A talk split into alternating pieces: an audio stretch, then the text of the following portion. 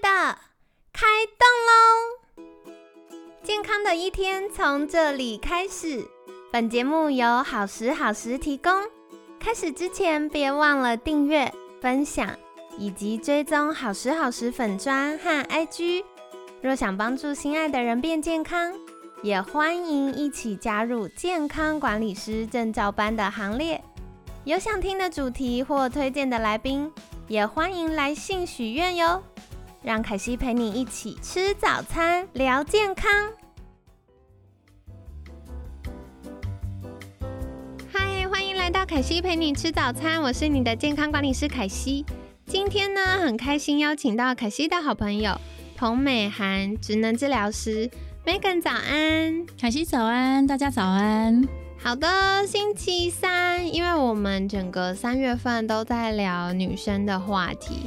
那特别是从健康管理的角度啊，那个健管师从大家健康宝宝还没有生病的时候，就会提醒大家，哎，要留意一下有没有家族病史啊，日常照护啊，然后到娃生病了，那赶快去找医师治疗。但是治疗完之后，怎么样再恢复到日常生活的健康，就会需要进一步再跟复健科、跟职能治疗师合作。所以今天呢，就来跟大家分享，如果有这个乳癌治疗的状况，那治疗后要怎么样做这个日常照护呢？所以接下来就想请 Megan 来跟我们说明一下喽。好的。像乳癌术后照护呢，我先讲几个比较常见的一些现象好了吼。当然，乳癌呢基本上开刀完后最早会先复健的原因，那就是手部的活动度会受限，手会抬不起来。接下来呢，进入到化疗呢，化疗期间也可能会有一些副作用，然后去产生一些不舒服的现象。比方说，像是手脚，它可能会有刺痛、麻痛等等的一些感觉异常的问题，然后或是有些人可能会在手脚做完化疗之后，可能会觉得紧绷、不舒服、疼痛。哈，那像放射治疗呢，因为是集中在乳房、腋下，然后甚至像有些人他可能会去把放射治疗做到比较高位的，比方说锁骨或脖子这些范围。嗯，那这些照射的范围当中呢，它可能本身会比较容易产生出。早期的话会是红肿热痛，类似像皮肤发炎的问题，哎，会影响到一些伤口的照护。那后续这一些急性的发炎状况开始稳定下来过后呢，大概放射治疗的这个影这个影响的时间，可能会在放射治疗照完过后一两个月之内慢慢的消退，但是后续可能就会产生组织的纤维化，也就是说可能会紧绷，可能会干燥。然后有时候可能在天气变化的时候呢，时不时会有抽筋、抽痛等等的状况。对，这个是一些乳癌术后比较普遍的一个附件状况。嗯，了解。哇，乳癌术后会有的状况很多哎，还包含抽筋、抽痛的情形哦。嗯，其实都会有，但是就是看说你放射治疗是照在什么样子的部位哦，每个人不太一样。对，没错。哦，那接下来想要再问，就是因为这样听下来呀，可能有一些状况是不局限在乳癌，可能别的癌症的治疗过后也会有状况。那有没有什么是？只有乳癌比较容易出现的情形，可以跟我们分享吗？好的，因为像乳癌的话，我们首先就考虑到它的部位。对对，通常乳癌治疗的部位就是涉及到乳房、胸腔这个高度。对对，那所以说，其实因为在身体当中，哈，呃，其实有些组织或是有一些器官功能，他们是会互相连贯的。比方说，我要先讲第一个叫做异网症候群，哦，腋下的腋，然后网络的网，异网症候群。它的意思是说呢，像有一些人在乳癌治疗，因为我们在做癌症治疗的时候，一定会去摘除淋巴结嘛，对。对，会去预防这些肿瘤细胞透过转移，对，透过淋巴系统跑到外面去。嗯，好，但是呢，摘除了这个腋下的淋巴结过后呢，通常或有些人哦，不是每一个人，但是有些人他可能会感受到说，诶，有一条延伸到手臂的紧紧的筋，然后可能会在动作当中会去觉得有牵绊或是疼痛的感觉。对对，明明是在做乳房的治疗，为什么会影响到手臂呢？对，这个就是有些乳癌患者他会去发现到的一个状况，这个就是一网症候群。哦，嗯嗯，对。那通常我们要去改善一网症候群的话呢，就是针对手臂可以去做一些伸展运动。那如果说像你有正式的去进入到复健科的治疗，然后有一个专门的治疗师在协助你改善异网症候群，有时候透过徒手的治疗，可以去松开这些异网的问题。了解了解，对，这蛮有趣的，因为明明是在针对乳房做治疗，可没想到对我们的手部，然后腋下也有影响。嗯，对，这是因为说哈，因为呃，它摘除的淋巴结是腋下的淋巴结，所以在这些腋下淋巴结呢，它摘除过后，像淋巴系统，它就像它就跟我们的血管一样，它是遍布像在全身的网络。哦，所以一旦我们摘除了淋巴结，可能在它下游的那一些淋巴管，也就是说延伸到手臂当中的淋巴管，它可能接下来就会有一些纤维化啦，会有一些挛缩的问题。所以其实这一条筋呢，它就是因为我们在腋下动了手脚，所以才会去延伸到手臂的状况。对，所以其实是像这样子的关联。天哪！我瞬间被 Megan 圈粉，可以这么清楚，然后可以这么浅显易懂的介绍这个翼网症候群。我觉得这对凯西来说也是一个新的领域哦，就听起来哇，原来我们身体它中间有这么多层层叠叠的结构，然后帮助我们可以日常嗯好好的使用我们的身体。这样一想起来，又特别觉得很感动，要好好照顾它才行。对，而且摘除淋巴结过后，还有一个很重要的乳癌特有的一个问题，对，也就是我自己在可能前面一两天很常提到的，就是淋巴水肿。啊，对对对，淋巴水肿，凯西还记得那个淋巴水肿的照片吗？对，哇，真的差好多哦。对，因为像淋巴水肿之所以会发生，吼，也就是同样的，在摘除淋巴结过后会去产生的问题。对哦因为摘除淋巴结过后呢，我们手臂的淋巴液它就没有办法回流了。哦，对，因为它在回流的路上呢，刚好走走走走走走，哎，腋下这个地方的桥突然断掉了。对对，对，所以这些水它就没有办法顺利的回流。有道理耶，因为它正常是有路要走的，可是因为那边就是被摘除了，所以它就通不了了。对，所以像乳癌过后呢，如果说你本身是淋巴结摘除的比较多，或者是说你在呃这个腋下淋巴结周边有接受过放射治疗，因为放射线它本身也会去影响到皮下的淋巴系统，是所以经过这些事情过后呢，乳癌患者他可能就会有出现手臂淋巴水肿这样子的风险。嗯，对，所以像这个状况呢，也是乳癌患者他可能会特别有的问题。嗯了解了解哦，这所以如果我们身边有在进行乳癌治疗的朋友或家人，也可以再跟他们分享哦，就是诶留意一下是不是有相关的不适呢？如果有相关不适，也是可以请职能治疗师来协助改善的。对，而且更重要的是，确实有这些后遗症。然后，但是呢，很多人都以为这些后遗症就是注定跟他一辈子。对 对，真的，我好常听到大家说啊，反正我就开刀啦，我那时候开刀也没想到会这样啊。那手术之后或其他治疗之后就这样啦，也没办法啦。嗯，所以其实是可以有很多技巧去帮助他改善的。对，其实我觉得今天呃，我们提到说乳癌独有的一些附件状况吼，呃，我觉得很重要的一个观念就是这些问题呢，都可以让附件来去帮助改善，因为嗯蛮多人其实在乳癌治疗过后出现了这些问题，对。那他们就会觉得说啊，因为我自己是癌友，所以出现这些状况是很正常的。对，不正常，不行不行，大家要好好的。对，而且还有一个困难的点是在于说，呃，因为专门在做像这样子乳癌术后的复健的单位，是必须要特别去寻找的。哦，它没有那么普遍。对比方说，像一般就是我们在房间常常看到复健科诊所啊等等，他们不一定每个单位都能够去有像这样子的人力，哦，有这样子的学习背景。或甚至哎，现场有准备一些适合的一些附件的用品等等。对对，所以其实像是乳癌患者，即便知道有这个情况要去做附件，可能也必须要去打听，必须要去慎选。所以这样子也就变成说，有些人他可能就留着让这一只手臂的淋巴水肿慢慢长大。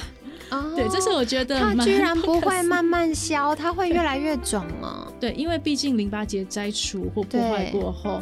它是没有办法像伤口一样慢慢愈合回来的，淋巴结它没有办法重新生长回来，所以需要特别透过特殊的退肿附件来去做一个弥补。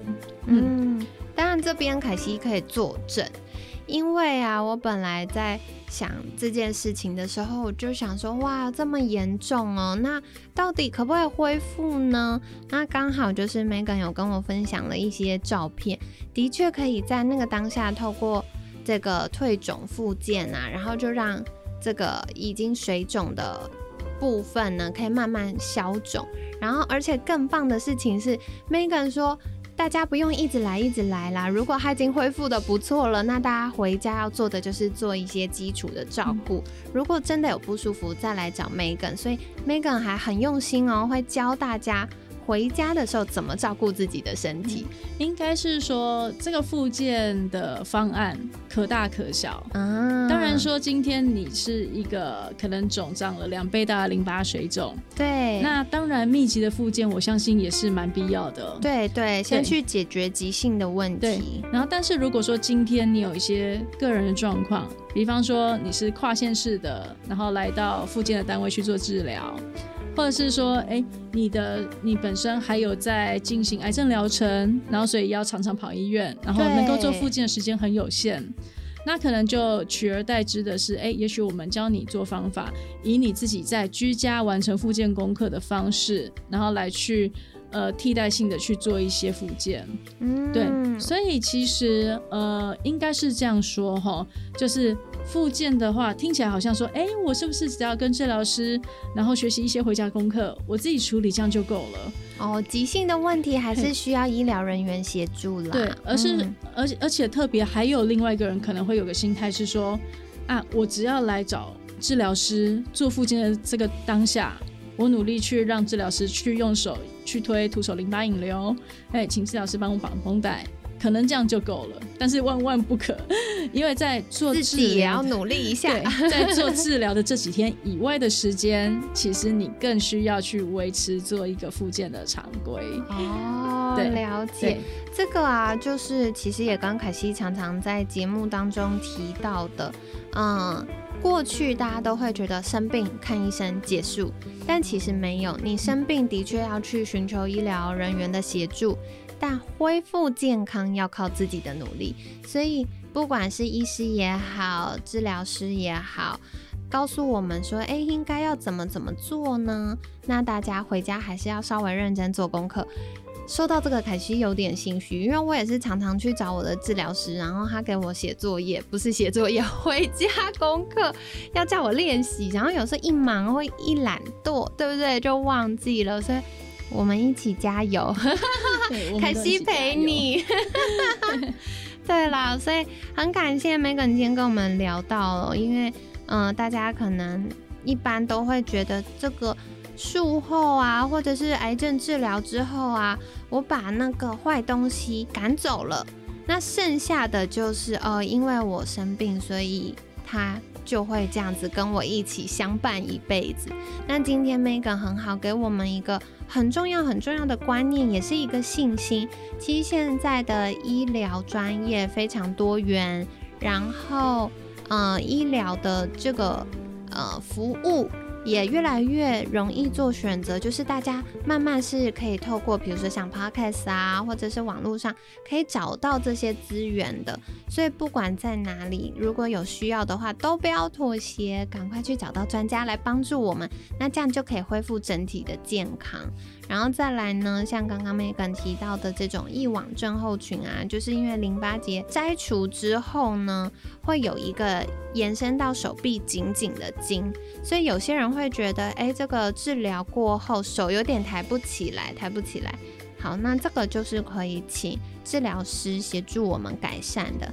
那再来，像有一些人，因为我们癌症的治疗，它可能是针对我们胸部，然后可能往上一点会到锁骨，或者往旁边一点会有一点点到我们的上肢。那这些呢，就会容易出现这个肩跟胸这个区块的紧绷。那如果有治疗师协助，也是可以改善的哦。而且更重要的事情是，它不是运动训练，不是你去上一个什么瑜伽或者是重训就可以改善的，因为它会需要不同的方向，然后不同角度的延展，然后循序渐进，所以关键还是会需要专家先做判别。先知道，哎，现在进行到哪里了呢？那真正的病灶在哪里呢？然后再来做规划，它才能够有加成的效益哦。然后最后一个也是，其实那时候认识 Megan 凯西最想最想挖掘他来跟我们分享的部分，就是上肢淋巴水肿。哇，那个照片一看下来，真的好惊人哦！本来很纤细，然后手手细细的漂亮女生，结果因为癌症之后呢，呃，做了治疗，那手手的这个淋巴摘除之后呢，她就没有办法这么好的回流，那就造成她手的这个淋巴水肿，然后它就变很粗大，很明显看起来就是比另外一边还要大。那这个的话呢？还有一个小提醒，就是我记得 Megan 有跟我们说，淋巴的水是脏脏的水。对，因为其实像淋巴液吼，它本身听起来是液体，对，但是它里面其实是有一些成分的。对，因为比方说像像它淋巴液里面，它会含有一些废物，对，一些药物的成分、重金属、化学物质等等，然后甚至像一些病原体，也可能会搭载在淋巴液里面。为什么有些人他会说淋巴排毒？就是因为当我们淋巴循环畅通的话，这些我们需要排出去的东西。排出去才它它才能够去透过我们原本有的管道顺利的把它排除掉，所以其实这又是代表说，其实淋巴液这个东西是需要去做清理的。嗯，对，所以当我们的上肢淋巴水肿肿在这边，是不是就等于说有很多的病菌或不好的东西就留在这里？对，而且这个水肿它其实是一个持续发炎的状况。那如果没有改善，万一有小小的外伤，就很容易细菌入侵。那平常可能我们身体有这个免疫系统可以阻挡它，那现在它已经是慢性的严重的发炎，那可能就长驱直入，就会变蜂窝性组织炎了。所以这个都是大家要特别留意，不要轻忽的地方。没错，没错。请大家在完成乳癌治疗过后呢，也真的是要花一些时间。然后去觉察看看有没有一些附件的状况。好的，那今天呢，很感谢 Megan 跟我们又聊了许多很专业的知识哦。因为我知道我们的 Podcast 除了大家上班或者是做家事的时候、运动的时候收听之外，也有一些是我们医疗或健康领域的专业人员，所以也很开心可以在这个机会邀请 Megan 来跟大家分享一个，嗯，大家可能稍微比较陌生的专业领域。那在节目尾声呢，想要邀请 Megan 再一次跟大家介绍，如果想获得更多相关资讯，可以到哪里找到 Megan 呢？嗯，好的。如果说呢，各位朋友们想要多了解癌症附件还有淋巴水肿附件的资讯呢，欢迎搜寻治疗师梅根，你就会找到同名的 FB 粉砖还有部落格。我们也有官方 Line 可以跟我做一对一的交流。那另外，今年我和一些志同道合的伙伴们一起成立了台湾癌症复健预防协会。我们就是跨界的团队，帮助癌友更快速重返生活。邀请大家一起关注我们哦。好的，好的。所以一样，可惜会把相关链接放在我们节目资讯栏，欢迎大家可以订阅跟追踪。那另外是呃。今年度开始呢，凯西跟 Megan 也会有后续一些进阶的合作，所以如果是属于啊，你现在有癌症相关的治疗，或者是你是癌症术后治疗后已经恢复健康的健康宝宝，然后你想要更多获得相关的健康管理资讯。或者是你想要成为健康管理师，一起来帮助啊、其他有需要被帮助的人，一起健健康康，都欢迎在私讯好时好时的粉砖。那这样可惜会再跟你分享更进阶的一些相关资讯跟课程喽。那今天很感谢洪美涵职能治疗师的分享，每天十分钟，健康好轻松。凯西陪你吃早餐，我们下次见，拜拜，拜拜。